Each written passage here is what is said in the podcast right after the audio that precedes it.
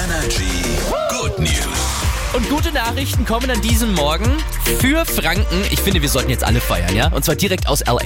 Ja, denn eine Nürnbergerin hat in der Nacht einen Oscar abgestaubt. Die hat mitgearbeitet an dem Film Im Westen nichts Neues. Ernestine Hipper, so heißt sie, und hat den Oscar gewonnen für bestes Szenenbild. Die war halt dafür verantwortlich, dass das so aussieht, wie alles aussieht in dem Film. Das heißt also, wir können jetzt heute Morgen sagen, wir sind Oscar. O- Oder? Also, Werden wir die Bildzeitung, wenn wir das sagen. ja, alle Gewinner der Oscars 2023 für euch auf energy.de. Jetzt Alok. Guten Morgen.